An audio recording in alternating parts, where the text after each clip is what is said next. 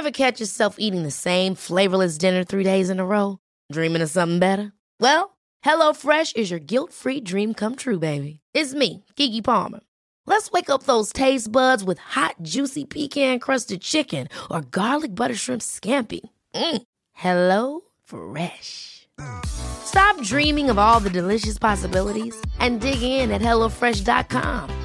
Let's get this dinner party started.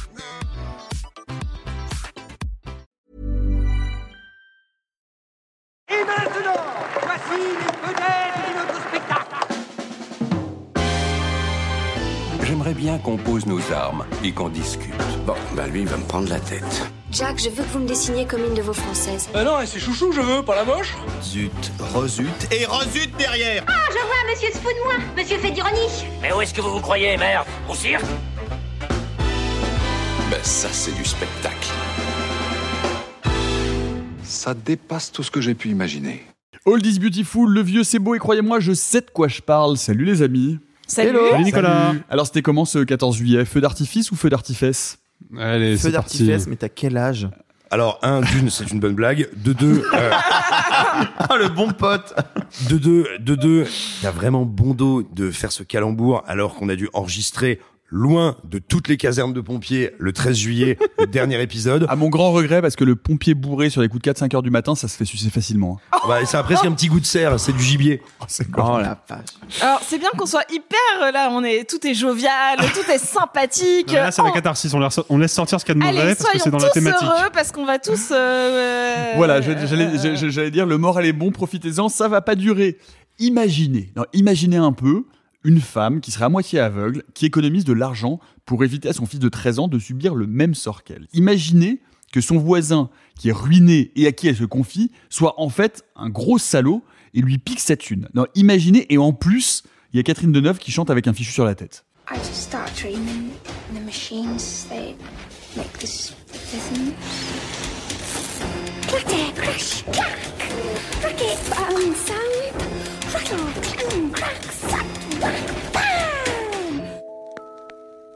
Vous aurez reconnu Dancer in the Dark de Lars von Trier avec euh, notamment Björk et Catherine Deneuve. Alors, Dancer in the Dark, chef-d'œuvre du renouveau du mélodrame musical ou sombre manipulation misanthrope d'un réalisateur sympathisant néo-nazi, le débat est ouvert. Mais, euh, mais peut-être qu'on peut commencer par présenter qui est cet horrible personnage que l'on nomme Lars von Trier, Arthur. Waouh, euh, horrible personnage, oui. En plus, en plus, j'allais le défendre un peu, mais non, oui, c'est vrai, c'est un horrible personnage.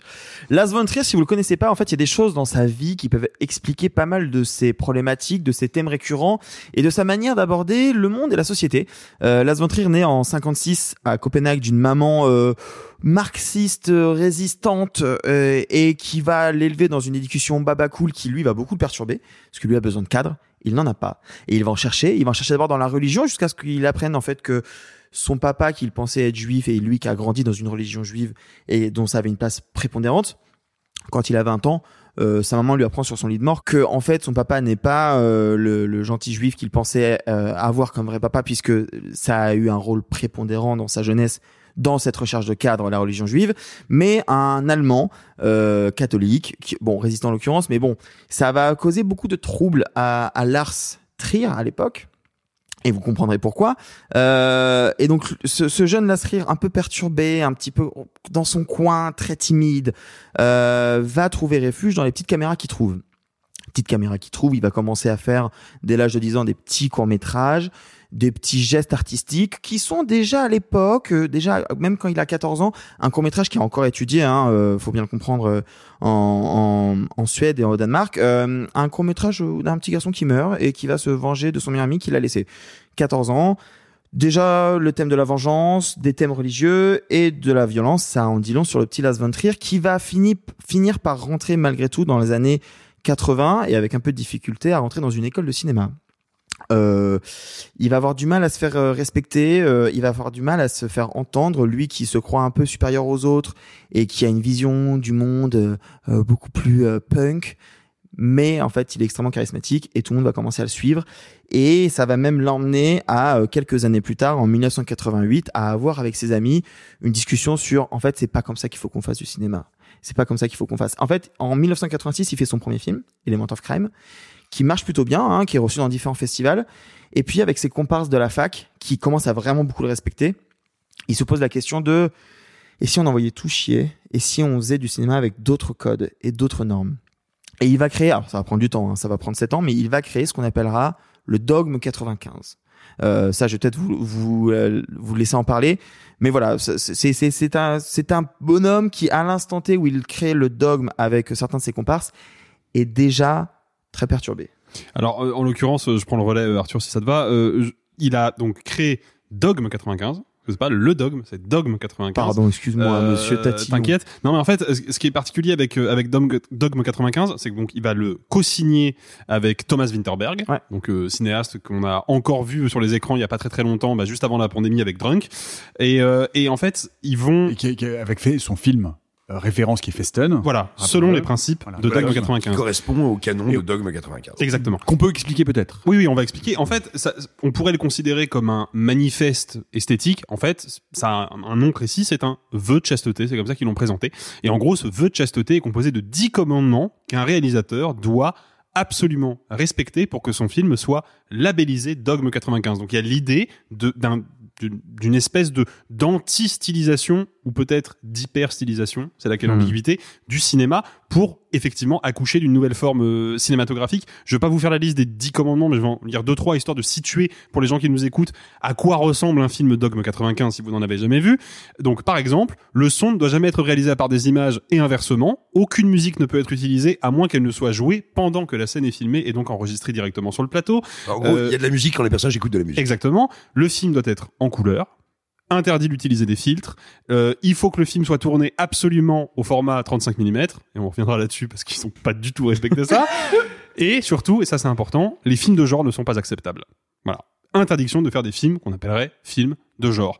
Et le, le papier se termine par et ainsi je fais mon vœu de chasteté au nom du dogme 95, Lars von Trier, Thomas Winterberg.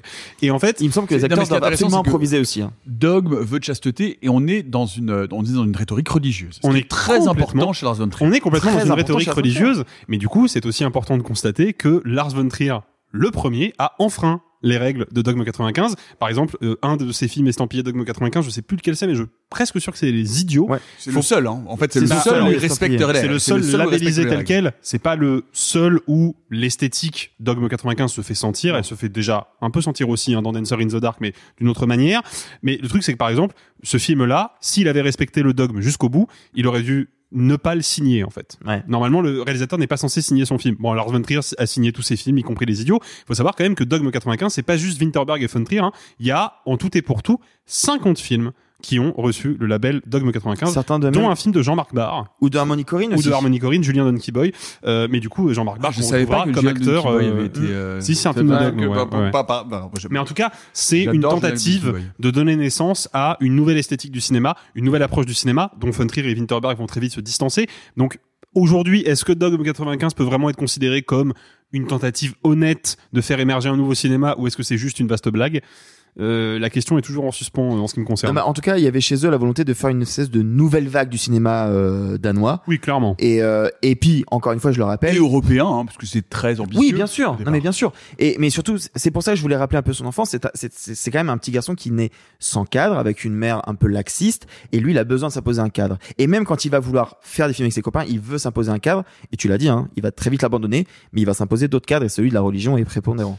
Simon, pour compléter, euh, parce que là on s'arrête donc aux alentours de Dogme 95, Lars von Trier est aussi euh, euh, un cinéaste que l'on considère, et à juste titre, comme un cinéaste extrême, qui va et qui va pousser le cinéma dans des retranchements dans la représentation de la violence, de la sexualité, qui pourrait être qualifié d'avant-gardiste ou d'imposteur suivant le, point de vue où on se place. N'est-ce pas? Euh, Je reviens un instant pour en terminer peut-être avec Dogme 95. Euh, ce qu'il faut comprendre, et là, ce que je vais dire est spécifique à Von Trier et pas aux autres signataires et pas même, je crois, à Winterberg, euh, c'est qu'effectivement, vous l'avez dit, euh, il naît dans un cadre particulier et il va recevoir des cadres qui vont s'avérer faux, factices, et lui-même essayer d'en chercher et d'en recréer. Mais donc, c'est quelqu'un qui, extrêmement jeune, est confronté tant à un ordre du monde qu'à ce qui lui semble être donc sa facticité, sa dimension nécessairement factice. Et donc il faut bien prendre comme ça dogme 95. On crée un dogme, mais ironiquement, on sait très bien qu'on ne le respectera pas, qu'il n'a pas vocation à être respecté, et qu'il est peut-être plus révélateur de ceux qui le regardent et le commentent que de ceux qui le font.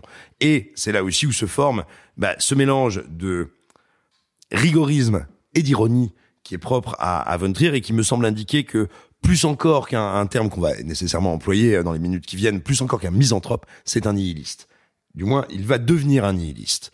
Euh, et je dis bien devenir, parce que moi, c'est ça qui m'intéresse.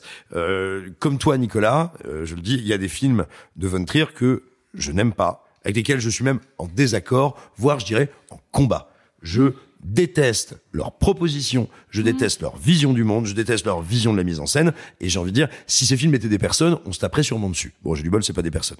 Euh, c'est plus facile de taper sur un film. Bah oui, c'est c'est plus facile, surtout que si tu veux, quand je vois ce qu'il met en mise en scène, je me dis que si c'était des personnes, ce seraient des gens un peu musclés, et je serais merde. Euh, mais non, non, mais plus sérieusement, il y a certaines de ces œuvres avec lesquelles je me sens en conflit profond. Euh, pas juste parce que euh, ça troublerait mon petit confort bourgeois. C'est pas ça. Je suis en désaccord avec leur philosophie, tant leur philosophie, euh, tant leur concept que leur mise en application de cinéma. En revanche, là où il m'intéresse et là où il me récupère régulièrement dans sa carrière, c'est que je considère, il me semble, que c'est un réalisateur en mouvement et qui parfois s'égare, parfois se trompe ou parfois s'essaye à des choses que je réprouve, mais qui me semble-t-il ne le fait pas cyniquement. Il explore, il avance, il se transforme, il commente, il travaille, et des fois il commente, oui, avec euh, une posture, mais mais mais j'ai le sentiment que néanmoins il se met justement patiemment en danger et donc et donc régulièrement il m'intéresse mais effectivement c'est un cinéaste qui est euh, et au-delà des accusations diverses et variées qui ont été portées contre lui qu'on évoquera sans doute qui est problématique non pas dans le sens on va dire sociétal actuel enfin pas seulement mais aussi en cela que suivre sa carrière c'est se retrouver face à des problèmes Oui, bien sûr. Alors là où je suis, euh, je, suis vraiment tout à fait d'accord avec toi. Alors je, vais le dire tout de suite. Hein, J'ai un problème profond euh, avec le cinéma de Lars von Trier. Euh, et c'est également, enfin, un, cinéma que je, que, qui, qui m'est déplaisant et que je combats. Or, je pense qu'il y a un mot que tu as utilisé qui pourtant s'y applique, parce que je pense que c'est un mot qu'il revendique, c'est le cynisme. Je pense que c'est un cinéma cynique. Je pense que Lars von Trier est une personne cynique. Je pense que c'est un cinéma moralisateur et c'est un cinéma que je, qualifierais avec évidemment un soupçon de provocation vu euh, ses déclarations elles-mêmes provocantes parce que on ne peut pas parler de Lars von Trier sans ses excès verbaux. Euh, c'est un cinéma de Mirador. Euh, c'est un cinéma euh, qui se veut supérieur, qui est un cinéma qui maltraite le spectateur en se pensant infiniment et systématiquement supérieur à lui. Et moi, c'est un cinéma qui m'a posé problème vraiment profondément. On pourra en parler si vous le souhaitez. Euh, c'est pour ça que je vais me tenir un peu en, retrait de ce débat parce que c'est un cinéaste, il y en a peu dans ma vie et c'est une posture complètement conne que j'assume, mais à partir duquel, à un moment donné, et précisément, pour tout vous dire, à partir de The the, in the Dark, où je me suis dit, c'est fini. Je ne vais plus voir ça. Je ne veux pas le voir. Ça ne m'intéresse pas. Je ne cautionne plus ce cinéma-là. Donc voilà, c'est un cinéma avec lequel je suis vraiment profondément en désaccord. Il y a deux réalisateurs comme ça dans ma vie, Lars von Trier et Michael Haneke. Et pour moi, ça participe du même problème, c'est-à-dire ces cinémas qui sont des cinémas moralisateurs, jugeants, misanthropes, cyniques, et qui, dont je ne, même, même si je le reconnais, hein, des talents euh, de metteur en scène, effectivement, euh, du mouvement euh, dans sa carrière, c'est évidemment un vœu que je n'ai pas suivi puisque j'ai vu des films malgré tout après, euh, après Dancer in the Dark, mais c'est un cinéma qui m'est profondément antipathique, profondément déplaisant. et, voilà, et que et, je, je, ne veux pas lui laisser accès à moi en fait. C'est-à-dire que Dancer in the Dark est un film qui me blesse et, euh, et je, ne, je, je ne veux pas laisser accès à moi à ces, à ces, à ces cinéastes que je considère comme étant euh, des gens euh, déjà intellectuellement euh, souffrants. mais enfin, il y a des- mais mais- mais- mais- mais gens qui le sont et qui produisent des œuvres de génie hein, par ailleurs. Donc ça, c'est- pas un critère. Je pense que Lars von Trier est particulièrement Mais, euh, conscient mais, de tout ce qu'il euh, mais- travaille. hein, mais euh, voilà, enfin, c'est c'est un cinéma qui m'est très, enfin, voilà, particulièrement antipathique. Et mais- je, je vous, je vous le dis, mais peut-être que maintenant qu'on qu'on a fait ce tour-là, enfin, je veux dire, et puis, enfin, par ailleurs, toutes ces exactions, toutes ces provocations Alors, sur Hitler, Peut-être tout qu'on ça, peut, qu'on peut, ça- qu'on ça- peut tout revenir ça un- m'épuise. un petit peu là-dessus. euh, Non, mais en fait, je trouve que c'est bien parfois qu'on ait des avis un peu euh, contradictoires, négatifs. Est-ce qu'on peut juste dire que les films de Lars von Trier ressortent en salle? Parce Oui, fait- D'accord, ok, parce que on n'a pas Ouais. choisi ce réalisateur au hasard, surtout Ouais. vis-à-vis de tout ce qu'on a dit. Et je pense que c'est important de dire que aussi si on prend on va tous s'exprimer sur ça, En effet, ces films ressortent en salle. Non, mais en fait, je trouve ça intéressant et important que tu apportes un peu de contradiction parce que c'est vrai que quand on choisit des films euh, dans ces épisodes-là qui vont parler de, de, vieux films, de patrimoine, etc., on a tendance à prendre des films qu'on aime et qu'on adore à peu près tous. Euh, J'espère que ce préambule ne va pas quand même dégoûter certaines personnes à découvrir le cinéma de Las von Trier parce qu'il y a quand même des choses à aller découvrir et il faut s'y confronter un, un minimum si vous êtes curieux et ce même si vous êtes très vite dégoûté comme ça a été le cas de, de Nicolas. Oui, euh, ce que je veux dire c'est que je, je, considère tout à fait je, je, je, dis pas que c'est un mauvais réalisateur. Non, hein, je, on a bien compris. je pense que c'est quelqu'un qui a, qui a des démarche, trucs, euh, c'est que je vois c'est quelqu'un avec qui je suis Absolument. philosophiquement enfin je veux dire ce qu'il fait de son cinéma, la façon dont il utilise son cinéma, sa narration, la façon dont il manipule l'image pour atteindre son spectateur, je trouve ça dégueulasse. Et donc c'est vraiment un cinéma avec, avec un cinéma et un cinéaste avec lequel je suis en opposition frontale Hmm. et avec lequel j'ai décidé de prendre de la distance parce que je ne supporte pas de me faire manipuler par cette personne-là. C'est tout. Je, Voilà. c'est ce que je disais, j'entends tout à fait, et je pense que justement c'est intéressant si vous nous écoutez, que vous ne connaissez pas très bien son cinéma, de profiter du fait que les films de Losange ressortent ces 14 films en salle dans des versions plus ou moins restaurées, pour découvrir certaines de ses œuvres, certaines qui vous peuvent vous déranger, certaines que vous ne connaissez sans doute pas du tout, on va en parler, et découvrir si vous ne l'avez pas encore vu le film pour lequel il a eu sa palme d'or en 2000, Dancer in the Dark. Ever catch yourself eating the same flavorless dinner three days in a row? Dreaming of something better? Well, HelloFresh is your guilt-free dream come true, baby. It's me, Kiki Palmer. Let's wake up those taste buds with hot, juicy pecan-crusted chicken or garlic butter shrimp scampi. Mm. Hello Fresh. Stop dreaming of all the delicious possibilities and dig in at HelloFresh.com. Let's get this dinner party started. I'm Sandra, and I'm just the professional your small business was looking for. But you didn't hire me because you didn't use LinkedIn jobs. LinkedIn has professionals you can't find anywhere else, including those who aren't actively looking for a new job but might be open to the perfect role, like me. In a given month, over 70% of LinkedIn users don't visit other leading job sites. So if you're not looking on LinkedIn, you'll miss out on great candidates like Sandra. Start hiring professionals like a professional. Post your free job on linkedin.com/achieve slash achieve today.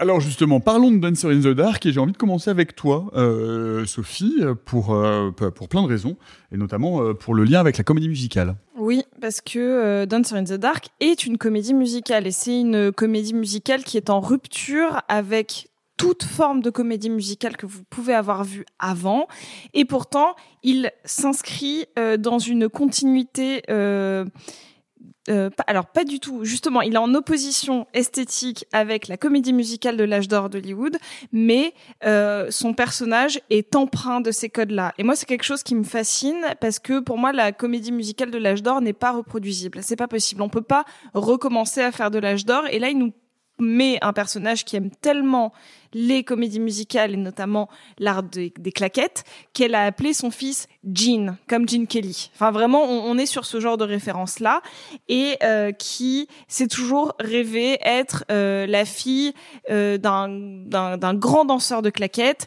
et qui va fantasmer et qui en fait le, le le- le- les partitions musicales qui en plus sont composées par Björk et qui sont dans des inserts euh, de moments fantasmés de sa vie extrêmement tragique. Björk qui est également l'interprète du film. Bien sûr, qui, qui est interprète, qui a eu euh, le prix d'interprétation euh, à Cannes pour ce film, euh, le film qui a eu donc une Palme d'Or, euh, le César du meilleur film étranger. Enfin, c'est un film qui a eu une reconnaissance mondiale. Et, et Björk, on reparlera après euh, de, des soucis qu'il y a eu sur ce film. Moi, je vais d'abord parler vraiment de sa prestation à elle, de, son- de sa manière de chanter, qui est très très particulière, qui est en opposition euh, absolue et symétrique à ce qui se faisait euh, dans l'âge d'or, ce qui est aussi extrêmement différent de ce qu'on peut avoir chez Jacques Demy, euh, parce que on peut se dire que la comédie musicale dite dissonante, ou en tout cas plus proche du parler, comme on peut l'avoir notamment avec Jacques Demy, qui ne va pas créer que des numéros musicaux, mais qui va aussi inscrire la chanson dans le réel, euh, Dancer in the Dark va s'en détacher pour garder ces moments de entre guillemets, des gros guillemets, de féerie et de décorrélation du réel, tout en ayant une sonorité dissonante par rapport à la comédie musicale classique. Et euh, moi, je trouve que c'est fascinant parce que la comédie musicale et euh, donc encore une fois celle de l'âge d'or, celle qui est fondatrice, elle est euh, absolument millimétrée. C'est quelque chose où on a une, notion d'harmonie qui s'en dégage par notamment euh, la parfaite synchronisation du chant et de la danse, de des danseurs du fond et des mouvements de décor. Et là, Lars, von Trier va complètement mais défoncer ces codes-là en euh, mettant une caméra qui ne permet jamais de voir la synchronisation des mouvements de ces personnages. Il y a plusieurs scènes marquantes dans euh, Dancer in the Dark en termes de comédie musicale. Il y en a une, euh, enfin, il y en a trois. Pour moi, il y en a trois. En a une qui est dans l'usine, qui en fait est extrêmement chorégraphiée, extrêmement compliquée, mais qu'il va filmer comme si c'était un chaos absolu. Ensuite, il y en a une plus seule de Björk euh, sur une voie ferrée, euh, qui pour moi est un, un moment de déchirement d'âme absolu que je trouve très beau parce qu'il est significatif, enfin, euh, en, en corrélation avec la perte de sa vue, et donc on a euh, l'impression que c'est une personne complètement aveugle qui danse, mais qui imagine la manière dont elle danse. Donc je trouve que métaphoriquement c'est fabuleux. Et enfin une fameuse scène de procès où là encore il va complètement casser euh, la mélodie que peut euh, créer une comédie musicale pour en faire quelque chose de dramatique et de désynchronisé. Et moi, en fait, euh, purement intellectuellement, je trouve que Dancer in the Dark est sans doute la comédie musicale la plus atypique de tous les temps. Bah peut-être juste pour accentuer un petit peu ton point, on peut expliquer que c'est formellement un film qui prend des codes de la avec des caméras type un peu DV donc avec, numérique mais avec une qualité un peu dégueu et qu'il me semble que toutes les scènes justement de comédie musicale, il avait installé une vingtaine, une trentaine, une quarantaine de caméras, certaines étaient cachées, certaines sont effacées numériquement et ce sont des scènes où là où on a habituellement pour une volonté de, de, de réalisme, des scènes assez lentes, assez longues, où euh, c'est pas très coupé, où Mhm. c'est où ça s'étire. Là, justement, il profite d'avoir 20, 30, 40 axes différents pour faire des séquences très désorganisées, Surcutées. surcutées, faussement mal montées, pour accentuer cette espèce de justement euh, anarchie euh, dans euh, dans les chorégraphies dont tu parlais. C'est exactement ça. Le mot c'est anarchie, il y a une vraie anarchie. Simon. Eh bien, j'en reviens un petit peu à ce que j'essayais de, de, de, de dire tout à l'heure en, parlant de Dogme 95, de son paradoxe et de la tension qui me semble y avoir chez Lars von Trier et que on trouve dans Dancer in the Dark. Je vous disais, l'appel du cadre, l'élan de créer un cadre et un code, et en même temps la conscience, l'ironie de combien il est artificiel. Eh bien, c'est une tension qu'il y a dans nombre de ces films, sinon dans tous ces films, et il me semble qu'il y a trois catégories de films, ceux où il se désole de voir que le cadre ne fonctionne pas, voire cause la perte des personnages, ceux dans lesquels il se demande pourquoi, il s'interroge, et ceux où, qui moi sont les films qui me posent problème, et je pense qu'on tombera sur les mêmes films, euh, Nicolas et moi là-dessus, ceux où il en jubile. Et ceux où il en jubile, qui sont des films, moi j'ai pas peur de dire toxiques, voire venimeux, Ah ouais, et où je m'inquiète de comment on peut les aimer. Et pour moi, pour moi, Dancer in the Dark est un film toxique. hein. Je, Et alors je, je vais vous dire an- anecdote vraiment. Genre, donc je ne l'ai pas revu parce qu'il n'est pas question que je me réinflige ça. Et euh, donc j'ai- décidé d'arrêter de voir Dancer the, enfin de voir Lars von Trier après Dancer in the Dark. Et là, quand tu parles du procès, d'un seul coup, je viens de me souvenir de la fin que j'avais oubliée. Et c'est la fin. Et c'est la fin de ce film est dégueulasse. Ah, moi, je la fin du film du Ah, pour moi, la et C'est- film. c'est- de la jubilation pure et Ah, pas dure. du. C'est de la jubilation du mauvaise. C'est un film, mais du vraiment, c'est odieux. Ah non, Pour- justement pas. Odieux. Pour moi, ce qui est odieux, film- c'est, je- par exemple, un film pour moi odieux. C'est, l'ouverture d'Antichrist pour moi est odieuse parce qu'il y a un mix feeling. C'est-à-dire qu'il va y avoir de l'esthétisation de l'horreur. Dancer in the Dark, en fait, c'est une plongée aux enfers, mais qui est littérale sur tous les plans, sur tous les cadres, sur le, sur la chanson, Hmm. sur tout. C'est jubilatoire. C'est Pas Ah, du pour tout. moi, je trouve pas. Mais non, mais surtout, il y a, il y a Non, mais quelque- je vais, je vais vous laisser parler parce que je vais vous, a- je vais vous parasiter. non, mais il y a une euh, comparaison, il y a une comparaison que tu, que tu euh, soulevais, Nicolas, et que je trouve intéressante, mais qui a pour moi une limite, et je pense que c'est en explorant cette limite-là qu'on peut un peu cerner euh, le projet de Lars von Trier avec Dancer in the Dark. Euh, c'est la comparaison avec Haneke. Haneke, il a un dispositif effectivement très moralisateur. C'est ce qu'on appelle le cinéma du Mirador, enfin, c'est ce que Toré appelle le cinéma du Mirador, comme tu le disais aussi, euh, Nicolas. Mais le truc, c'est que prenons un film comme Funny Games, par exemple. Funny Games, c'est quand même un film qui nous met dans une situation extrêmement violente, où normalement, on devrait, en tant que spectateur, si on a un tant soit peu d'humanité, être profondément heurté, viscéralement euh, torturé par ce qu'on regarde, en l'occurrence, d'abord la torture psychologique, puis ensuite le massacre méthodique d'une famille par deux jeunes qui exercent la violence simplement parce qu'ils ont envie, parce qu'ils peuvent. Le truc, c'est quand on regarde Funny Games, on ne ressent rien. Pourquoi on ne ressent rien? Parce que la mise en scène d'Anneke nous prive de l'empathie, nous prive de l'émotion, parce qu'en fait, les situations et les personnages que filme Haneke n'ont aucune importance à ses yeux, tout comme le spectateur n'en a pas. Ce qui compte, c'est de pouvoir énoncer son point de vue et nous délivrer sa grande leçon morale, en l'occurrence sa réflexion sur la violence et sa consommation et sa normalisation par la société. Et tout en disant au spectateur que c'est un gros salopard, qu'il est dégueulasse et que si on n'a pas pour la alors, violence, quand je eh ben, regarde, tiens, il quand va je lui faire un regarde Dancer in the Dark, la seule chose qu'il me reste à la fin du film, c'est la bonté du personnage de Björk. Bien C'est-à-dire que la- le La seul pureté. point d'ancrage que Lars von Trier a travaillé et avec lequel il m'a maintenu du début à la fin du film, c'est ce personnage-là. Et la seule chose qu'il me dit de ce personnage, c'est même dans une situation la plus désespérée, la plus noire et la plus torturée possible, ce personnage-là n'a jamais perdu sa bonté. Sa et c'est précisément Mm. parce que la situation autour d'elle est au maximum du désespoir et, et de la et de la perte et de la violence que la bonté de ce personnage-là et sa pureté effectivement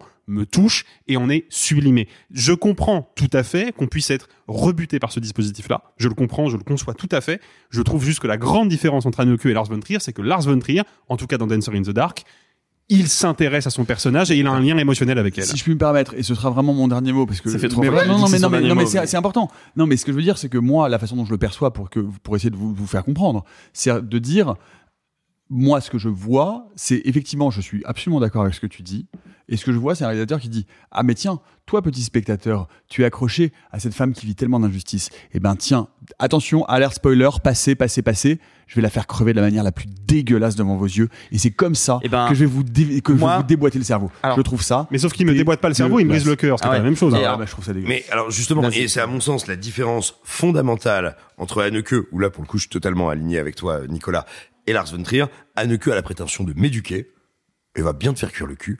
Là, là où Lars von Trier, quand il peut, même s'il peut aller dans des extrémités, euh, en fait que je réprouve tout bêtement et de manière viscérale, néanmoins, je reconnais dans plein de films, et ça m'intéresse, à, à Lars von Trier, une sincérité et une émotion qui vient de lui. Et pour moi, Dancer in the Dark, c'est un Madame Bovary sans la froideur. Le personnage de Björk, c'est le Madame Bovary de la comédie musicale, à la différence qu'il ne perd jamais son amour pour elle. Euh, moi, il y a un point sur lequel je suis vraiment en désaccord avec toi, euh, Nico, c'est que vous le savez maintenant depuis quelques mois, vous nous écoutez.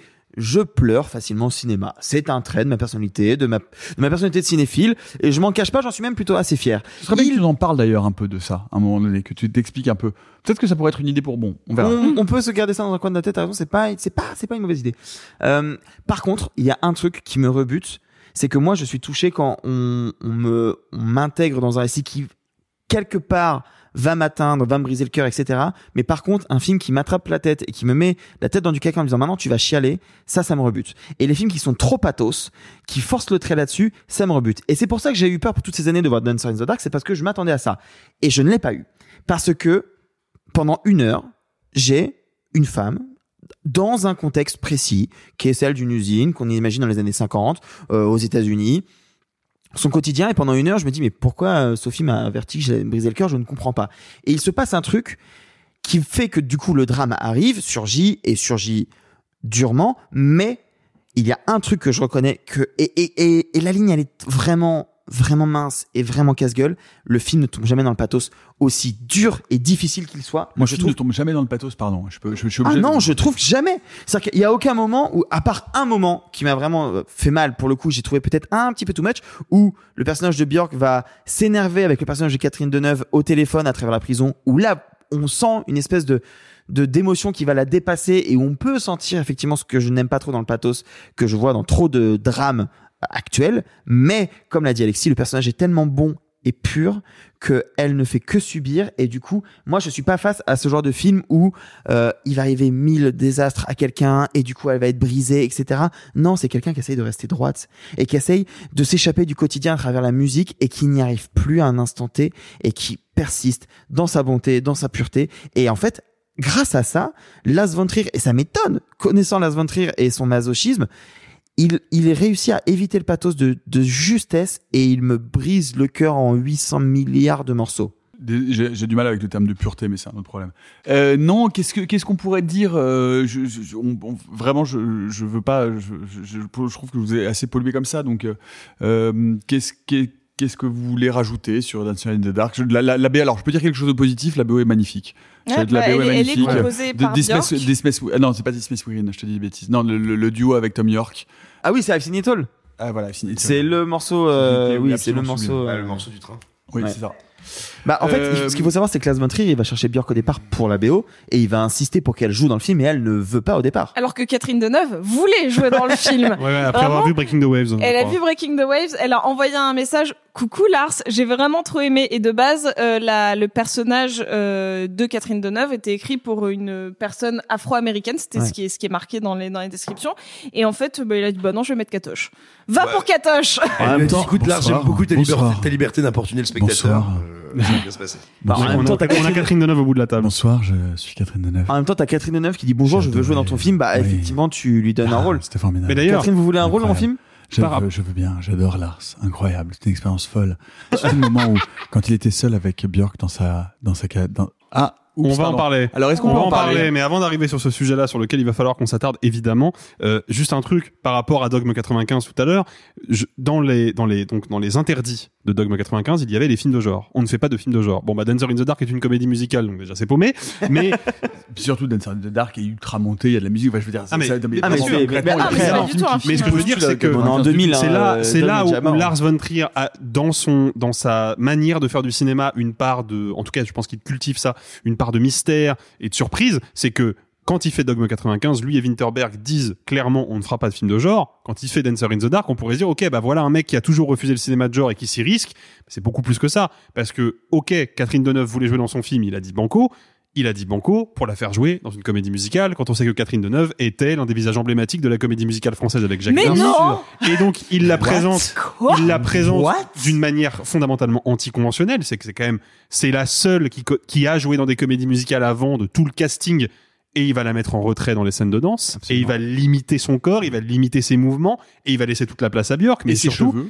et ses cheveux avec ce fameux fichu. Mais euh, en fait, Catherine. ce qui est intéressant, c'est que Dancer in the Dark prouve que Lars von Trier aime la comédie musicale et qu'il la connaît et qu'il la connaît tellement bien qu'il sait comment manipuler ses codes et qu'il sait comment la réinventer. Ah, mais. Donc c'est c'est c'est un cinéaste vraiment particulier et là je parle vraiment au niveau artistique, pas personnel parce que personnel il est pas particulier, il est odieux. Puis Mais on, on va, on va y venir. Mais, mais on va y venir. Mais c'est là qu'on voit que c'est un cinéaste particulier parce que c'est un cinéaste qui a très probablement une culture cinéphile bien plus conventionnelle et bien plus grand public que ce qu'il laisse paraître. Et Dancer in the Dark en est une preuve à mon sens. Je, je vais juste dire un tout petit truc, euh, et je, je, je le, je le dis, c'est un peu bizarre, mais pour moi, Dancer in the Dark est au panthéon des comédies musicales majeures, à voir si on s'intéresse de près ou de loin à la Hmm. comédie musicale. Au même titre Peut-être pas je- la première à voir.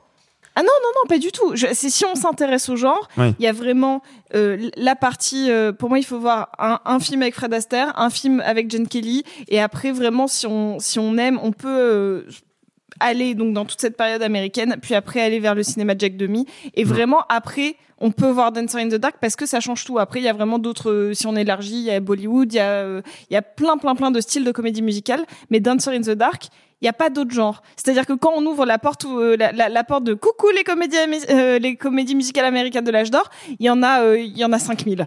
Il y en a plein. Et, et là, par contre, si on dit, tiens, coucou le, ah, bah, in the Dark, il y en a un. Ouais. Il y en a qu'un qui est comme ça. Et il y a un truc que je trouve très Il faudrait beau. peut-être changer le- d'ailleurs la terminologie de comédie musicale pour parler de mélodrame musical. Alors, c'est un drame musical. Oui. C'est un Ouais, drame musical. Ah ben moi je suis pas d'accord avec ça. Ou de Xanax sonore. Enfin, Mais non, mais moi je suis pas. Mais moi non. Alors moi je suis pas d'accord avec ça. Je pense que c'est un mélodrame extrêmement triste et extrêmement dur. Mais les séquences musicales en elles-mêmes sont des pures séquences de comédie musicale qui débordent de vie, qui débordent d'énergie, qui débordent de positivité. Parce que justement, la seule positivité que ce personnage-là peut se permettre dans ce monde-là, bah, c'est justement tous les fantasmes musicaux Ouais. qu'elle imagine. Donc c'est Bah, des vraies ça. séquences de comédie musicale insérées au sein d'un mélodrame particulièrement dur. Et puis, il y a de- de- dans le geste, il y a un truc que moi je trouve vraiment très beau, comme tu l'as dit, dans ces fantasmes-là, les musiques démarrent toujours par elle qui va entendre des bruits. Ça peut être des bruits de, des, euh, des machines à l'usine, ça va être le bruit du train qui arrive, ça peut être un cliquetis au loin quand elle est enfermée. Et c'est de ces bruits-là que va commencer à émerger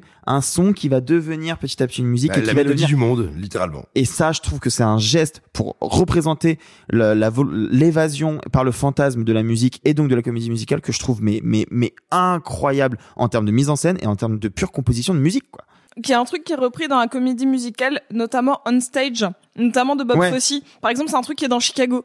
Voilà, c'est juste c'est l'anecdote. euh, voilà, en fait, vous faites ce que vous prend. voulez. Et, et pour un réalisateur qui, est, qui a un, un rapport à ce point-là, je dirais euh, exploratoire, euh, contraint, problématique avec le sacré, ben, il faut quand même dire un truc, c'est que il a accompli un authentique miracle. Si vous avez moins de 30 ans, euh, vous pensez sans doute que Peter Stormer est un étrange hybride entre une euh, prostate pleine de seins doux et un mauvais accent russe. Voilà. Mais déjà, vous connaissez pas sa nationalité. Voilà. Premièrement. Mais tapez Peter Stormer, vous qui nous écoutez, et vous allez vous dire ah oui c'est ce mec qui dans tous les films de merde fait bonjour je suis un russe. Dans Bad Boys 2, par exemple, euh, dans non, Jurassic Park 2, dans beaucoup de 2, beaucoup de films 2. il y Oui absolument mais dans John Wick 2 également. Euh, et Dans Josiane, 45 ans 2. et, Secrétaire a répliqué. et- et également dans, dans, dans Armageddon où euh, il répare la station Mir en tapant dessus. Ah, pardon, excusez-moi, je comprenais pas du tout qui c'était. Tu aurais dû me dire c'est Abrudi dans Prison Break. Je t'aurais dit oui, Mais bien voilà. sûr, C'est le évidemment. mec qui, qui joue euh, Chesno- euh, Chernobog dans American Gods. Absolument. Et c'est aussi, et c'est l'un de ses plus grands rôles d'ailleurs, le chirurgien complètement ouf de Minority Report. Ah, absolument. Et dans Dancer in the Dark, il va vous faire pleurer. En fait, c'est un humain et un humain qui joue la comédie et divinement bien. Oui. Peter, on ne sait pas ce qui t'est arrivé, mais bonne chance. Et, euh, et c'est marrant parce que moi j'ai vraiment vu le film il y a, il y a quelques heures. Euh, et, euh, et en fait, j'ai pas réussi à mettre de mots dessus tout de suite. Alors déjà, je, je tiens à, à m'excuser auprès de mes collègues qui m'ont vu en larmes parce que j'ai fini le film sur ma pause déj et forcément, bah ça s'est pas bien passé. Euh, T'in- T'inquiète, quand je l'ai vu, je suis littéralement pas sortie de chez moi pendant trois jours. alors, je vous parlerai un jour d'une douleur physique bien, que j'ai cinéma qui vous donne ressentie. des euh, émotions positives, qui vous, aimez- qui vous font aimer la vie, c'est cool. Je vous parlerai un jour d'un film qui m'a fait ressentir physiquement. euh, j'ai eu mal tellement j'ai pleuré. Je vous en parlerai un jour peut-être. Euh, j'ai eu mal à la gorge tellement j'étais contracté, tellement j'étais en larmes. Mais en fait, ce qui est intéressant, c'est que mes collègues m'ont demandé pourquoi j'étais en larmes et j'ai essayé de leur expliquer, leur raconter le film. Et en fait, j'ai mis du temps à mettre le mot dessus que c'est la métaphore de l'aveuglement de la justice. J'ai mis du temps à mettre le terme dessus. Ça me paraît évident maintenant qu'on y pense que c'est cette femme aveugle qui va subir une justice totalement faussée et qui va profiter de la faiblesse de son handicap pour la la, la piéger et voilà mais j'ai mis du temps à capter le, le sous-texte tellement j'étais bouleversé et ça c'est quand même une grande force d'écriture quand tu réussis à passer un texte qui est pas si subtil que ça un sous-texte qui est pas si subtil mais à un moment la, la beauté de l'écriture est tellement forte qu'elle prend le dessus sur ça et malgré tout le sous-texte est là et est puissant. Enfin je trouve qu'il y a un, un entre-deux que, que je trouve vraiment très très impressionnant Euh, Est-ce que vous voulez faire un dernier tour sur Bah, il y a- euh, il y a le, un problème, le de, la dénonciation Il y a un enfin, éléphant de- in the room. Ah il faut en parler, parce que- Absolument en parler. Voilà. Voilà. Mais Donc, de, euh, de la qui- même manière, juste pour la parenthèse, mais de la même manière que Maurice Piala a fait des films hyper importants à une époque et était dans la vie de tous les jours probablement l'une des pires personnes que cette planète ait portée, bah Lars Et von un Trier. tortionnaire sur les tournages, Ah pas oui, que oui. dans la vie de tous Ah les oui, jours. oui, bien sûr, bien sûr. Bah, Les films que nous voyons ont été obtenus au prix de souffrance de ceux qui les ont faits. Alors Stanley Kubrick, c'est plus compliqué chez les Duval. Elle est revenue récemment Ouais, sur sa récemment sur sa version. Ah oui. euh, Bah, en fait, elle a expliqué que le tournage était très difficile parce que le rôle était difficile, parce que Kubrick était très exigeant, mais que la presse américaine a beaucoup monté en épingle le truc et a fait passer en fait un réalisateur très exigeant avec ses acteurs à un tortionnaire Il y a- a psychologique. il y a- pas- a que. Charles Duval. Il n'y a pas que chez les Duval. Donc il y a une ambiguïté sur Kubrick, mais Kubrick. dire que ces plateaux étaient quand même pas des endroits Ah non, sympathiques. Non, c'est pas des endroits Mais sympas. mais il y a une différence entre un connard et un tortionnaire. Oui, Voilà. bien sûr, tout à fait. ce qu'on peut dire ce qu'on peut dire en Parce tout que cas là, sur- Lars von Trier, c'est autre chose que Kubrick. Bah, ce qu'on peut dire sur Dancer in the Dark, c'est que on, savait, connard et un tortionnaire. on savait que on, sa- on savait que Lars von Trier avait été réputé pour être euh, joueur, manipulateur, méchant. Il y a eu toute une forme de communication autour de, du- de la mésentente qu'il y a eu entre Björk et Lars von à l'époque. euh, mais même un petit peu après, jusqu'en 2000, euh, en vrai dire jusqu'en 2017, euh, où on faisait passer Björk pour une diva, qui était compliquée, qui venait pas forcément concentrée, qui était fatiguée de sa teuf de la veille, qui venait avec plein d'équipes techniques. Catherine Deneuve est la première à en avoir parlé comme ça, dans, dans, dans, des, dans un carnet de notes qu'elle tenait sur place. La sororité. Sauf que, en fait, pendant le mouvement, le moment, le mouvement MeToo et, et les premières euh, accusations contre Weinstein ont libéré la parole de Björk, qui est l'une des premières à avoir raconté euh, un calvaire subi sur un tournage euh, sur son sur sa page Facebook où elle a raconté que Qu'est-ce qu'il y a Et, et aussi, je, juste en une phrase, les accusations contre le producteur historique Oui. de Lars von Trier, euh, qui a accompagné, encouragé ou facilité tout cela, et qui ont fait que voilà, c'était possible de décrire ce système aussi. Et du coup, ce que raconte Björk, c'est qu'elle a vécu un tournage qui a été horrible parce qu'elle a dit, elle dit, je cite, j'ai réalisé qu'un cinéaste, un réalisateur pouvait euh, toucher, malmener et agresser euh, son actrice.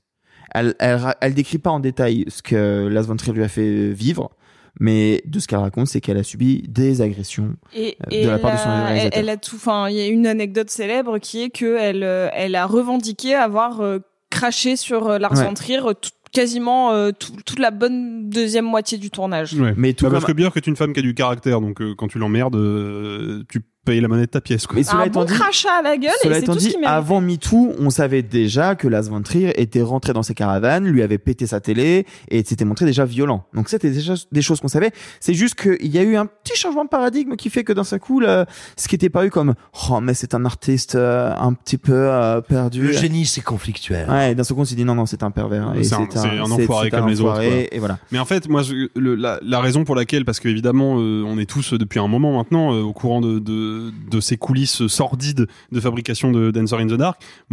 Moi, pour être honnête, quand on a quand on a fait euh, notre petite réunion euh, de programme en se disant bon, euh, quels sont les films qu'on va mettre, Dancer in the Dark est arrivé un peu comme une évidence parce que c'était un film important pour Sophie, parce que c'est un film sur lequel il y a énormément de choses à dire, tant dans sa fabrication que dans ses attributs artistiques. Moi, je trouve important d'en parler malgré tout parce que sur ce film-là et le cas particulier de ce film-là est intéressant. Moi, ce qu'il ait découvert relativement récemment pour préparer cette émission, ce qui me reste à la fin du film, c'est Björk. Ouais. Vraiment. Et je sais que, je, je pense, très honnêtement, je peux pas parler à sa place, je la connais pas, et en plus on parle pas la même langue, mais... Tu, la connais pas, tu ne connais pas Björk. Alors si, je connais Je le- suis hyper déçu. je connais Björk, la musicienne. Je ne connais pas Björk, l'être humain. Et je sais pas si j'ai envie Putain, de la connaître parce qu'elle a l'air, encore une fois, d'être quelqu'un d'assez caractériel. caractériel. Mais, euh, mais euh, le truc, c'est que quand je vois ce film-là aujourd'hui, il reste une prestation extraordinaire, il reste Absolument. des musiques extraordinaires et il reste la, la découverte d'une actrice dingue qui en plus a pas eu une carrière d'actrice. Ah bah aurait été ordinaire. net après ça parce Ouais, que elle a elle a- trau- traumatisante. Voilà, elle a fait une petite apparition euh, caméo dans The Northman il y a pas très très Oui. longtemps où elle a vraiment une séquence Ouais, et en elle plus une une séquence où elle joue un, voilà une sorcière donc un personnage assez Je déréalisé. l'avais pas reconnu. Euh, C'est vrai? Euh, et euh, mais le truc c'est que Björk, elle a fait voilà une incartade au cinéma qui s'est très très mal passé pour elle, qui a dû être une souffrance terrible. Le fait est que elle est juste avec ce film-là une actrice extraordinaire Mm. et ça aurait été dommage de pas mettre en avant cette performance-là parce que c'est un cas unique dans l'histoire du cinéma des actrices qui font un film dans lequel elles sont éclatantes, qui chopent un prix et qui se barrent parce qu'en fait ce système est dégueulasse et qu'elles veulent pas continuer à travailler dedans. Il y en a eu peu dans l'histoire du cinéma et je pense que c'est important de souligner ces parcours-là aussi. Et c'est peut-être aussi l'occasion de dire, et je crois pouvoir dire qu'on est absolument tous d'accord avec ce que je vais euh, prononcer là, euh, que l'idée selon laquelle les génies seraient des gens qui, de par leur génie, doivent être excusés de leurs outrances, qui finalement ne sont que des symptômes de leur génie, c'est faux.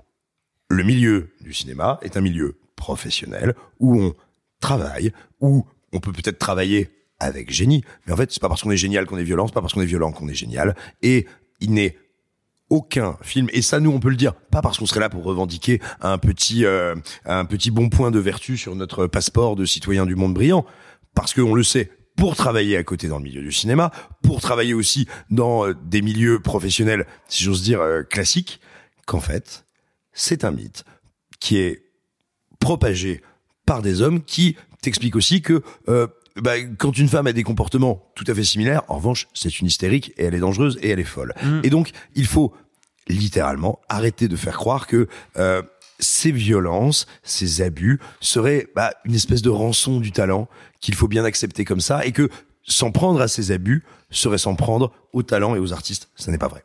Je vous renvoie au merveilleux discours qu'a fait euh, Monia Chokri à Cannes, tout à où fait. en fait, elle, euh, parce que ce qu'on dit, donc le film date de de 2000, 98. euh, 99, 99, Non, de- de- bah, il 2000? chope la Palme d'Or en 2000. en 2000. Bon, c'est un, c'est un le- film. le- euh, ouais, tourné en 98. pardon. C'est ça. Enfin, en tout cas, c'est un film de la fin des années 90, distribution années 2000. On n'est pas du tout euh, dans, la, dans le même mindset qu'aujourd'hui. Euh, nous, on peut le regarder avec un, œil très actuel. C'est pour ça que c'est bien facile aussi de parler aujourd'hui du discours de Monia Chokri. Et, je trouve que Alexis l'a très bien dit. En fait, aujourd'hui, ce qu'on peut faire avec ce film, c'est saluer la, presta- la prestation d'une d'une grande actrice, d'une grande chanteuse et euh, de ce qu'elle a réussi à véhiculer dans le film, sans pour autant euh, euh, cautionner quoi que ce soit euh, du comportement, mais ce film est une œuvre collective et il y a une performance qu'il faut à tout prix sauver dedans. Euh, Mhm. Même si euh, je trouve que tout le cast est formidable, hein, je Oui, dis voilà, pas qu'elle porte le film sur ses épaules. Hein. Bon, Mais elle le porte un peu sur ses épaules quand non, même. mais malgré elle, tout. elle, elle est centrale, mais c'est-à-dire que moi, tous les tous les autres, euh, je pense notamment à la performance de David Morse, celle de Catherine Deneuve. Euh, je, je, je crois qu'il y a une espèce de de petite magie de d'acting dans ce film et, euh, et encore une fois malgré tout c'est une petite révolution dans le genre de la comédie ou du drame Mhm. musical et, euh, et moi j'ai envie que qu'on se souvienne toujours de cette performance de. Björk et qu'on ne l'oublie jamais en fait Allez donc euh, vous faire votre propre idée parce que c'est effectivement un film central, un film important. Une palme d'or, tu vois. Dark. Mm. Oui, bon, il y a des palmes d'or qui sont moins importantes, donc je sais pas si la palme d'or. Bon, c'est quand même un label un- qui veut toujours dire quelque est-il, chose. toujours est-il que c'est un film. alors oui Bah, c'est un t'as film. raison c'est un film Bah, c'est un c'est- film Ah bah, c'est- ah, c'est ce que je voulais dire. À un moment, ça a été sur la pellicule. Ça, on Dancer on in est à Dark sûr. de ouais. Lars von Trier avec notamment Björk et Catherine Deneuve. Est-ce que vous êtes plutôt voler les économies d'une femme aveugle qui veut sauver son fils ou torturer un enfant devant ses parents attachés à une chaise en diffusant de la discographie de Mireille Mathieu? Vous pouvez nous dire euh, tout ça euh, dans les commentaires. Et d'ailleurs, et d'ailleurs, puisqu'on parle de danse, est-ce que vous savez euh, parce qu'on va, on va détendre un peu l'ambiance. On peut- Oui, on peut. On peut mettre un peu d'humour. On n'a pas, on n'a pas fini d'en chier par ailleurs. Donc on va faire une petite pause, une petite pause humoristique. Où va une biscotte qui veut danser Euh, oula. Biscothèque. Exactement C'est une bonne réponse de Simon Rio, bravo. Oh là là, Félicitations. bravo. Et comme on en a vraiment jamais trop de Lars von Trier, jamais trop. Donc, eh bien, euh, au lieu de, de vous livrer la, des confidences intimes, passionnantes, euh, émouvantes sur euh, la cinématographie, la cinéphilie de l'un d'entre nous, eh bien, on va plutôt s'infliger un tour de table Non mais pour que chacun nous déclare sa flamme Alors, en fait- à ce sociopathe manipulateur arrogant et Je- misanthrope chouette. je retire ce que j'ai dit tout à l'heure, c'est très bien d'avoir un avis contradictoire. Il faut pas que ça vienne de Nico. Sinon vraiment la présentation elle est compliquée. voilà. Et vous, quel est votre Lars von Trier préféré et pourquoi aucun Vous pouvez nous le ah ouais, c'était ce que je devais dire à la fin, pardon. Euh, non, bah allez-y, euh, allez-y, allons, c'est parti. Je vais vous écouter avec beaucoup d'intérêt. On commence, euh, on commence par Sophie. Tiens, hop. Alors, euh, moi, il y en a qu'un seul que j'aime vraiment, c'est Dancer in the Dark. J'ai beaucoup plus de mal avec tout le reste de sa filmographie. Euh, j'ai revu euh, Mélancolia, euh, qui est le premier film devant lequel j'ai fait un malaise, un vrai malaise.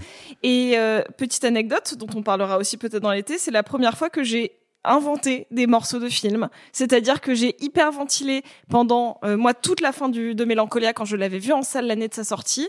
Quand je l'ai revu sur ma télé, j'étais en mode bon, ça va arriver le moment où ils vont plus avoir d'oxygène et puis je vais me sentir mal. Et en fait, il y a un personnage qui le fait pendant 5 minutes. Et moi, je l'ai vraiment vécu comme s'il y avait 35 minutes de film. C'est pas un film, du coup, que j'aime du tout. Mais c'est un film que je trouve qu'il a des qualités esthétiques absolument dingues. Je trouve qu'il y a des plans, mais qui sont somptueux. Cependant, c'est un film que je déteste. Genre mais vraiment. c'est une retranscription de la dépression comme on l'a rarement vu au cinéma quand même malgré tout. Ouais, mais je trouve ça un peu, vrai, li- c'est je trouve ça un peu littéral, euh, Mélancolia qui arrive. Mais petite pensée pour toi, Sophie, particulièrement, euh, vraiment un truc d'aujourd'hui.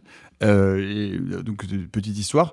Il y a, il y a, euh, donc, je vis dans un quartier de Paris et euh, ça fait un petit bout de temps que j'y vis. Ça fait 18 ans que je vis dans ce quartier-là.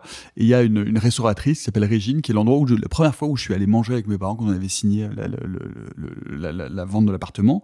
Et Régine, c'est devenu ma maman de quartier. C'est devenu ma maman bis. C'est une restauratrice bordélique. Elle est, elle, elle est un peu, elle est un peu marginale, mais elle est passionnante. Et c'est, c'est vraiment, euh, c'est vraiment quelqu'un qui compte dans ma vie. C'est vraiment quelqu'un, euh, euh, enfin, chez qui je vais quand ça va, quand ça va pas. Enfin bref, c'est vraiment quelqu'un qui est important.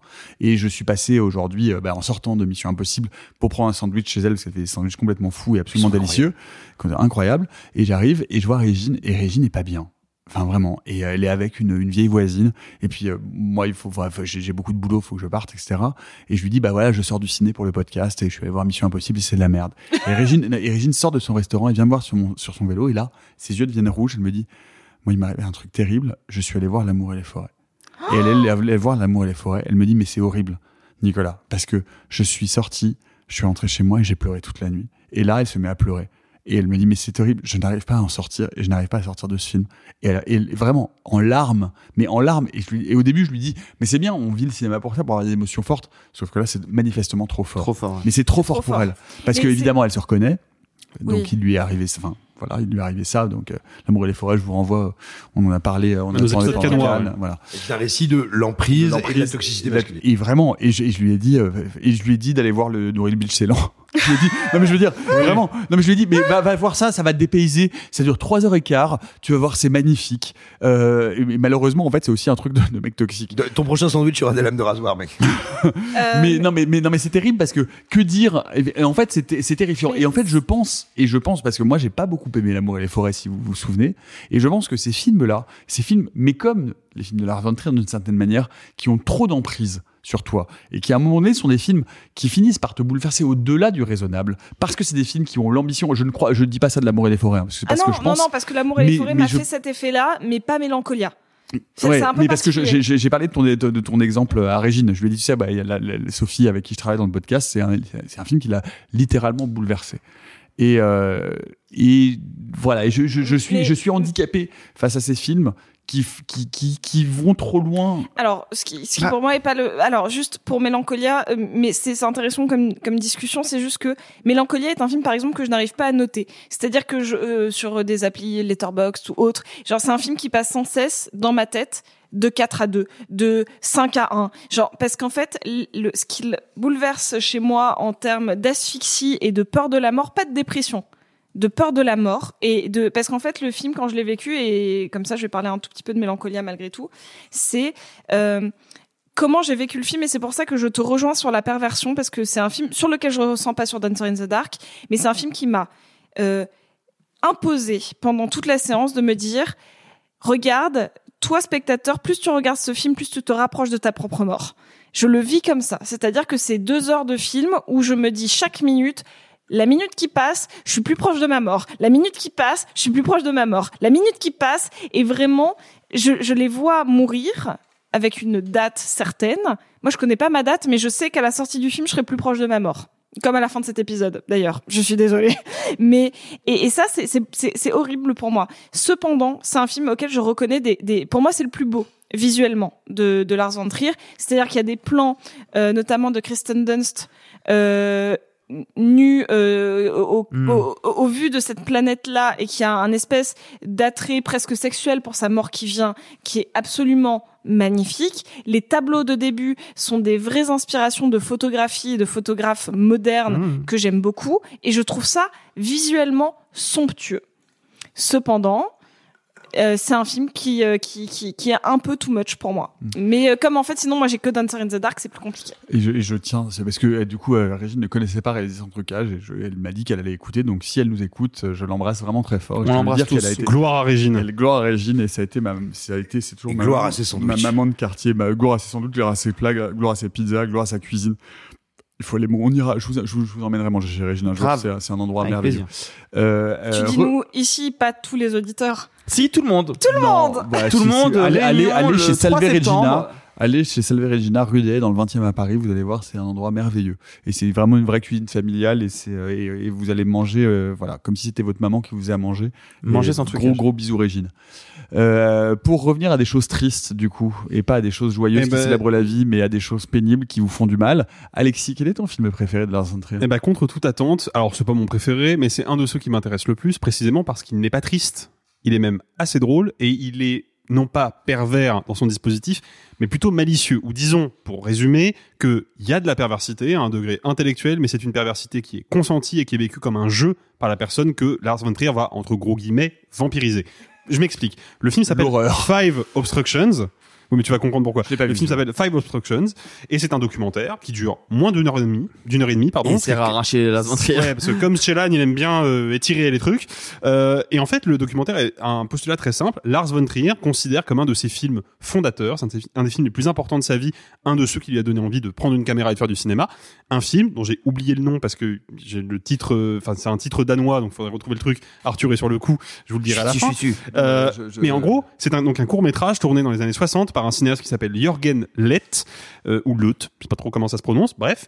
Et en gros, il va voir Jürgen Lett, euh, Lars von Trier, il se filme en train de lui parler, il lui dit, bah voilà, j'adore ton film.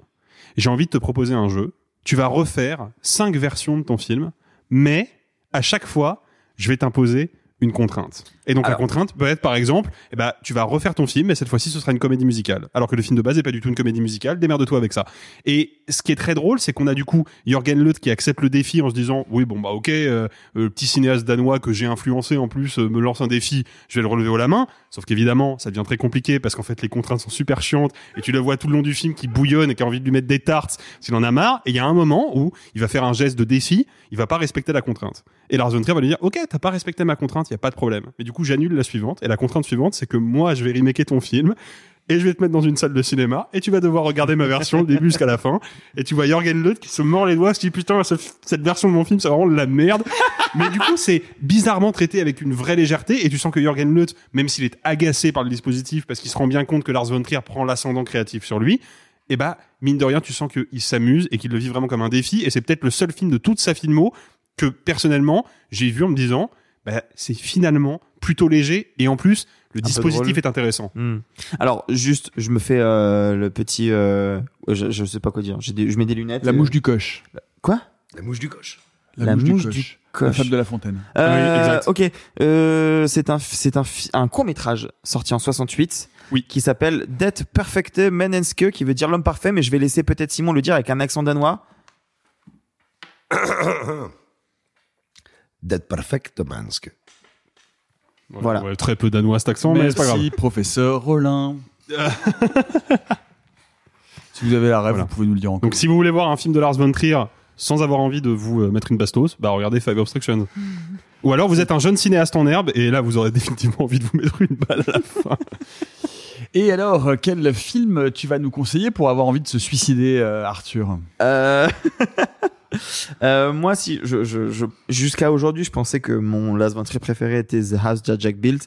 Euh, bon, maintenant, je pense que c'est Dancer in the Dark. Je vais laisser The House That Jack Built à Simon parce que je sais qu'on a à peu près le même amour pour euh, sa plastique et pour ses thèmes et pour sa violence et pour sa mise en scène. J'aimerais vous parler d'un film que j'ai découvert pour cet épisode et vous connaissez maintenant que vous nous écoutez depuis de nombreuses semaines de manière assidue et on vous en remercie. Ma passion pour les premiers films j'ai découvert euh, Element of Crime un peu par dépit parce que je sais pas par où commencer.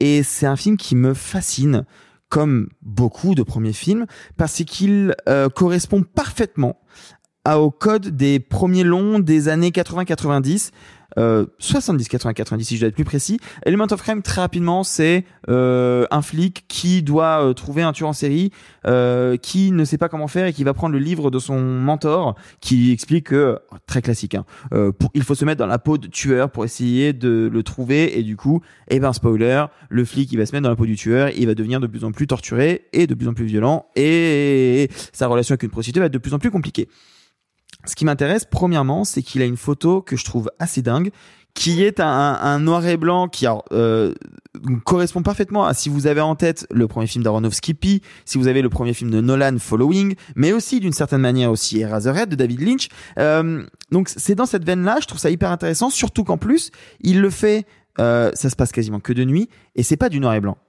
c'est du noir et orange. C'est-à-dire que tout le, tout le blanc du film est, est orangé, jaunâtre. Et, moi, je le vois vraiment comme, vu que Lars von Trier est un cinéaste européen, comme la représentation de la lumière que l'on a quand on se balade dans la rue et que ce n'est allu- allumé que par des lumières jaunâtres dégueulasses, comme on en a un peu partout en Europe. Euh, formellement, c'est incroyable. Je trouve ça, ce, ce- juste ce postulat-là est fou. Et d'ailleurs, en plus, moi, le film m'embarque et c'est euh, on sent que c'est Trier qui met son petit doigt de pied dans l'eau et qui dit est-ce que je peux aller un peu dans le dans le dans le dans le masochisme? Ah j'y vais pas trop. C'est un de ses plus soft. C'est un de ses plus soft. C'est assez intéressant. C'est pas le film fond enfin si c'est un peu fondateur mais c'est pas le meilleur Lars von Trier, c'est pas mon préféré. Mais si vous avez l'opportunité de découvrir un long que vous ne connaissez pas, si vous connaissez cette filmographie ou pas, le fait qu'il ressorte en salle, c'est un petit événement. Et si je dois, si je devais vous en conseiller qu'un seul, je pense que ce serait celui-là. Ça permet de comprendre plein de choses sur l'amour stylistique, sur la volonté de vouloir imposer un certain type de cadre, sur l'amour de l'interdit et sur euh, le glauque chez Lars von. Donc voilà. Moi, si je dois en conseiller un en salle, ce serait un que vous n'avez sans doute jamais vu en salle. Simon. Moi, j'ai longtemps hésité en- entre Dugville et The House That Jack Built. Euh, à vrai dire, je considère peut-être Dugville comme euh, le chef-d'œuvre euh, absolu euh, de Lars von Trier, mais, mais vu le temps qu'on s'accorde pour parler de ces films, je préfère parler de, de The House That Jack Built parce que je trouve ça passionnant. C'est un film qui arrive après pour moi une série de films qui sont à la fois euh, vulgaires et idiots. Et euh, moi, j'ai pas été marqué par Antichrist, j'ai pas été marqué par Mélancolia. Euh, J'aurais pu être marqué par Nymphomaniac s'il n'avait pas été euh, suffisamment euh, idiot et tête brûlée pour faire un film tellement extrême qu'il n'a pas pu l'exploiter dans euh, dans la forme qu'il avait euh, imaginée. Et donc c'est un film qui entre guillemets n'existe pas.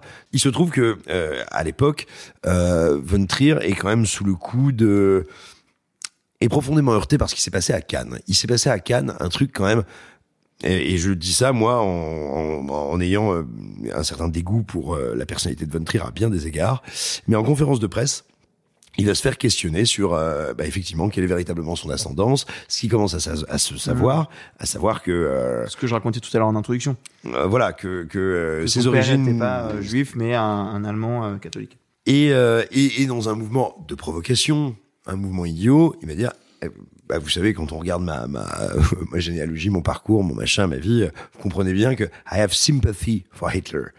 Ce qui a été traduit de manière assez délirante par j'ai de la sympathie pour Hitler. Or, l'anglais I have sympathy for Hitler, ça veut dire j'ai de la compassion pour Hitler. C'est idiot. C'est débile. Ça ne veut pas dire la même chose. Il va se retrouver viré de Cannes. Il va être persona non grata. Première et unique fois que ça arrive. Et puis, eh ben, il va faire un film dans lequel il dit, bah, bien sûr que c'était con. Bien sûr que c'est débile. Et bien sûr que c'est de la provoque d'abruti de faire tout ça. Et donc, comment est-ce qu'il va faire ça? Il va nous raconter l'histoire d'un serial killer mégalomane, persuadé d'être un immense artiste, euh, extrêmement provocateur, particulièrement vulgaire, qui, aux portes de la mort, rencontre Virgile, qui lui dit, tiens, viens, je vais t'emmener pour faire une balade. Et Virgile se fout de sa gueule, l'humilie, alors que ce tueur est persuadé qu'à la fin, il aura le dessus. Et à la fin, c'est un spoiler, hein, mais je pense que au bout de trois minutes de The House at, Jack Built, on comprend bien que c'est pas euh, Jack qui va avoir euh, le dessus. Eh bien, Jack va être confronté à tout ce qu'il a de minable, d'idiot, de vulgaire et de raté. Et ça va avoir lieu dans un, un moment qui, d'un point de vue stylistique, est extrêmement intéressant, où euh, Lars von Trier se moque de cette dernière veine de son cinéma, de cette veine ultra formaliste, extrêmement inspirée des grands tableaux classiques de David à Jérôme Bosch. Et il y a là un, un aveu de bêtise, euh, un mea culpa, et qui est fait avec en même temps une malice et un humour noir absolument ahurissant de Von Trier. Et c'est pas un film parfait. Il est trop long, il y a des problèmes de rythme. Mais il y a là-dedans une euh, une reconnaissance de ses limites, de ses problèmes et de euh, mais oui mon Dieu mais qu'est-ce qui m'arrive d'être un gros con et on pourrait peut et je peux peut-être en faire quelque chose et en rire. Et ce qu'il fait de ce personnage de Jack qui est évidemment lui de manière évidente qui reprend et qui pastiche des, des discours, des propos qu'il a pu tenir en interview ou qu'il a pu tenir dans ses films, euh, je trouve ça assez euh, extrêmement intéressant passablement inattendu. Moi, j'y suis allé voir, j'ai dû remplacer un collègue, hein, j'y allais vraiment les pieds devant. Je ne voulais pas voir un nouveau film de Von Trier, vraiment, je ne voulais pas. Et ce que Von Trier dit de lui et dit de sa propre bêtise et de la bêtise de son nihilisme là-dedans euh, me redonne un peu foi en cet humain, avec toutes les limites qu'on a pu évoquer au cours de cet épisode, avec tout ce que je peux réprouver chez lui. Euh, c'est quand même un film qui me montre que même avec le dernier des connards, le, le dernier des salopards, il nous restera toujours, et ça peut être un problème, et ça peut être un truc terrible, quelque chose de l'humanité. Et qu'en fait, il n'y a pas de monstre. Ou plutôt que même le monstre, même le monstre, et même le pire des monstres, l'idiot intégral, heureusement ou hélas, je ne sais pas, demeure mon frère en humanité. Et ça, je trouve que c'est un geste qui est extrêmement fort et qui est passionnant, en fait. Toi, Voilà, c'est quoi ton Trier préféré? Je vous ai dit euh, pourquoi j'aimais pas ce cinéaste. Euh, je pense que si je devais en sauver un, ce serait Les Idiots. Euh, parce que formellement, euh, je trouve que c'est un film cynique. Euh, je déteste le cynisme globalement euh, chez les êtres humains et dans le cinéma en particulier. Mais je trouve que c'est un film euh, que ce, que ce côté intellectuel et film manifeste euh, cette volonté de changer les règles de la grammaire et peut-être ce qui intellectuellement me débecte le moins. Et je trouve que paradoxalement, dans, euh, la, dans la farce, c'est l'endroit où sa misanthropie met le moins indigeste. Ok. Voilà. Je le dirais comme ça. Ok. Bref, enfin, c'est un cinéma qui m'est, vous l'aurez compris, très antipathique. Euh, et vous, quel est votre Lars von Trier préféré? Et donc, pourquoi aucun? J'ai déjà fait la blague, mais je la refais parce que c'est celle que j'avais écrite pour la fin. Je me suis un peu grillé. Et, et, et donc, et puis la semaine prochaine, euh, rétro euh, Michael Haneke. Ah bah oui, Ah bon s'il vous plaît. S'il vous plaît.